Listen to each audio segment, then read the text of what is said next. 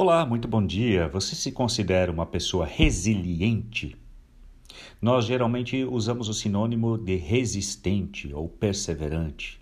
Resiliente ou resiliência é um termo originário da física que trata da capacidade de uma matéria voltar ao seu estado normal depois de tensionada. Sabe aquele exemplo simples do elástico que você estica, ele volta, estica e volta, mas se uma vez esticou demais, ele perde a elasticidade de tanto ter sido tensionado e não retorna mais? A resiliência é a lógica do retornar ao estado que deveria ser. Esse termo também é muito usado na psicologia, emprestado da física, com a ideia de se resistir a dificuldades ou reagir diante delas de forma positiva.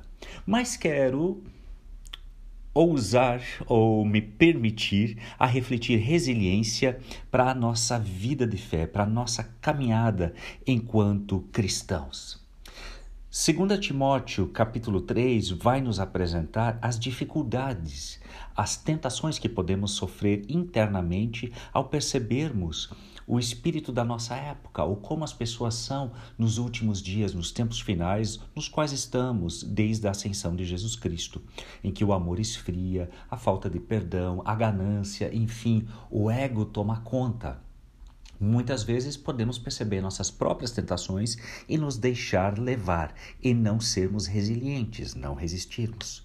Por outras vezes, como o próprio autor Paulo traz para Timóteo, uma vez que Paulo está preso por causa da perseguição, versículo 12 ele diz: Todos que desejam ter uma vida de devoção em Cristo Jesus sofrerão perseguições. Você vai resistir enquanto discípulo de Jesus, em meio à perseguição, como Paulo resistiu? Como ser resiliente na fé? Como voltar ao estado ou permanecer na caminhada, naquela que Deus tem para nós por meio de Cristo Jesus? Bem, a orientação está no final do capítulo, versículo 16, que nos diz: Toda Escritura é inspirada por Deus, útil para nos ensinar o que é verdadeiro, para nos fazer perceber o que não está em ordem em nossa vida. Ela nos corrige quando erramos e nos ensina a fazer o que é certo. Esse versículo ele é fantástico, porque ele traz em si o conceito de resiliência e o papel fundamental que a Escritura Sagrada tem a partir disto. Nos ensinando como, num primeiro momento, nos faz perceber o que não está em ordem na nossa vida, aonde nos afastamos, fomos tensionados e estamos longe do estado que Deus anseia para nós.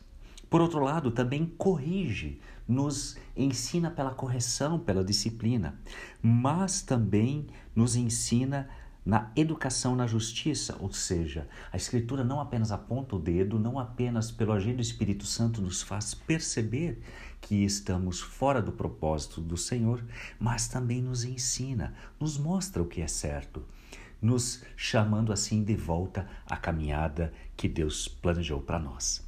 Ou seja, não existe resiliência cristã, não existe sermos resilientes, resistentes, perseverantes na caminhada sem a Escritura que foi inspirada por Deus e que o Espírito Santo quer atualizar para as nossas vidas no dia de hoje.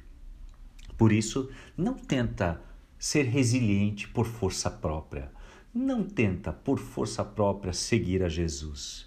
Não tenta vencer suas, eh, suas eh, não busque vencer suas tentações, suas lutas sozinho, mas permita que a escritura o ensine diariamente. Ótimo dia para você, inspirado pela palavra do Senhor e sendo resiliente a partir dela.